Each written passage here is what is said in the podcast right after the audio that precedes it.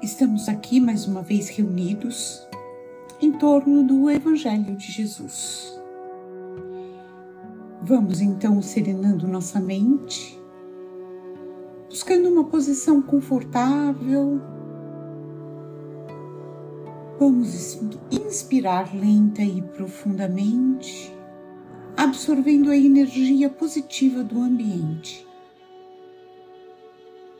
Expiramos eliminando nossas negatividades e relaxamos. Inspiramos,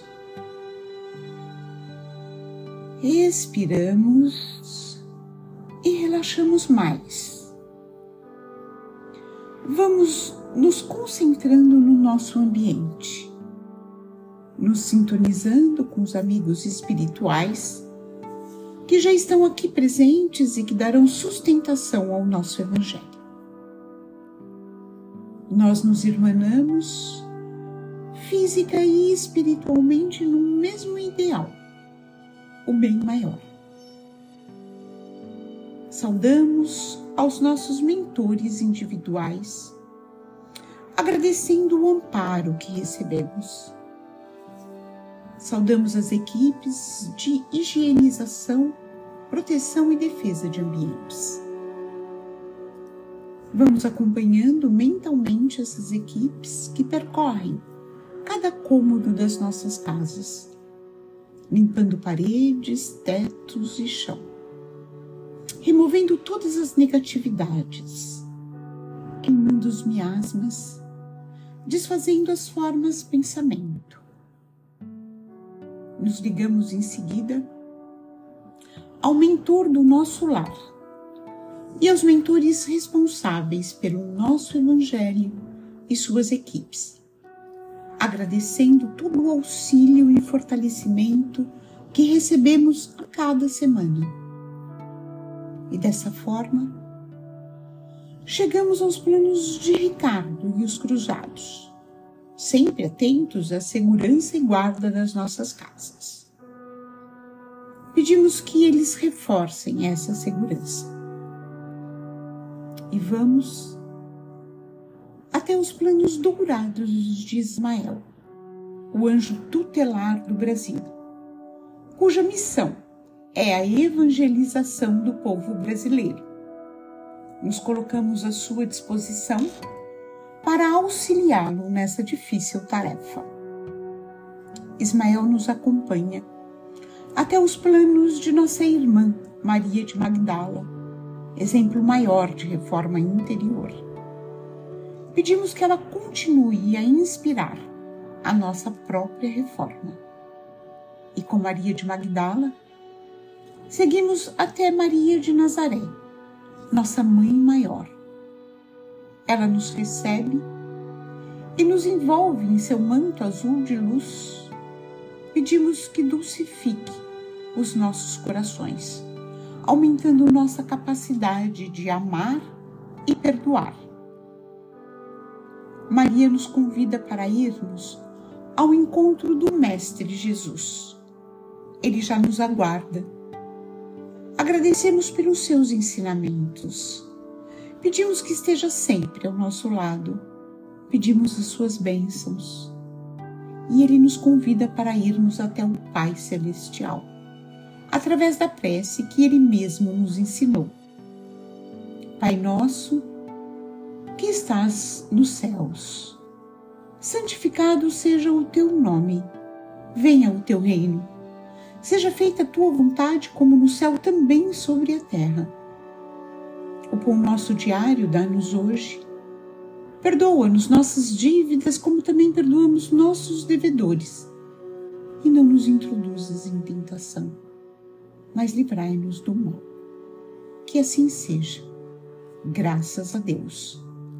E dessa forma, damos por aberto o Evangelho dessa semana, agradecendo as equipes espirituais aqui presentes Pedimos que esses amigos fluidifiquem essa água que depois iremos beber e conduzam a leitura que faremos hoje para o nosso melhor aproveitamento.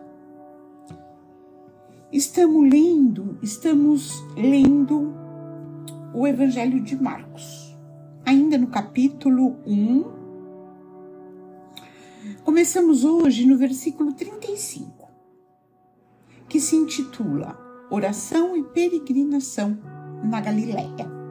Lembrando sempre que a nossa fonte de leitura é o Novo Testamento, na tradução de Haroldo Dutra Dias. Começa assim: Levantando-se de madrugada, saiu e retirou-se para um lugar ermo. Ali orava. Perseguiu Simão e os que estavam com ele o encontraram e lhe dizem: Todos te procuram. Diz-lhes: Vamos a outros lugares, aos que possuem povoados, para que também ali proclame, pois vim para isso. Veio para as sinagogas deles pela Galiléia inteira, proclamando e expulsando os demônios. Bom, esse trecho, apesar de pequeno, né, são quatro versículos, ele é muito importante, né? E ele é importante por quê? Ele é importante porque ele nos traz um ensinamento básico, vamos dizer assim, mas fundamental para nossa evolução. Jesus, ele nesse nesse relato, Jesus ele nos ensina a comungar com Deus. Ele está na casa de Simão Pedro, né? Observem que Marcos é, é, se refere sempre a Pedro como Simão, né? Simão. E Jesus havia curado a sogra de Pedro e depois tinha sido procurado por muitas pessoas e tinha feito muitas curas. Então ele teve um, uma, um trabalho bastante exaustivo, né? Um trabalho que ceder energia, né? Embora ele fosse uma fonte inesgotável de energia, é, de qualquer forma ele é, trabalhou muito no dia anterior. Mas isso não o impediu, né? De acordar de madrugada e de procurar um lugar ermo para não correr o risco de, de perder a sua conexão com o Pai. Isso com toda a santidade, né?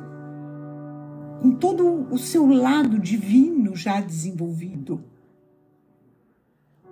Mas ele não abre mão de fazer isso.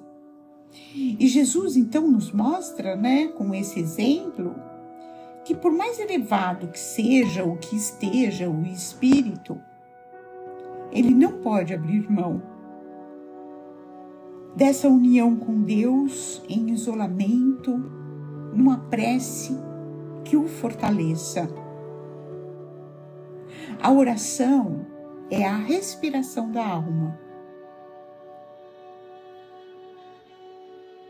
devemos manter o hábito diário da oração.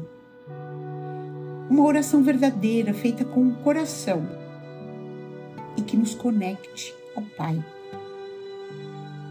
Um dos grandes males que assola a nossa humanidade hoje é a perda dessa conexão. Por isso vemos tantas barbáries. Um outro aprendizado que esse texto nos traz é que ele mostra claramente a consciência de Jesus em relação à sua missão.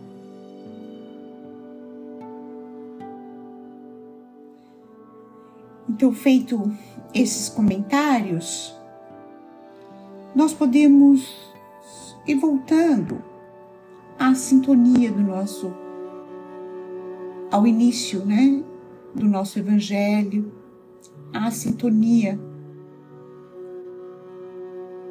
do início desse Evangelho. Vamos nos aquietando, deixando que um sentimento de gratidão invada todo o nosso ser. Procuramos dentro de nós o que temos de melhor, a melhor emoção, o melhor sentimento, para disponibilizarmos em vibrações. Vibremos pelo bem universal, pela paz na terra e boa vontade no coração de todos os homens. Vibremos pelo Evangelho para que ele seja norma de conduta para toda a humanidade. Vibremos pelo Brasil, seu povo e seus dirigentes. Vibremos por todos os sofredores, encarnados e desencarnados. Vibremos por todos os lares da terra, em especial por aqueles que encontram-se em desarmonia. Vibremos pelas crianças que estão nos orfanatos e casas de assistência, à espera de uma adoção, que possam ser assistidas pelas equipes espirituais. Vibremos em prol daqueles que se cegam pelas guerras, que o Cristo Sol os ilumine.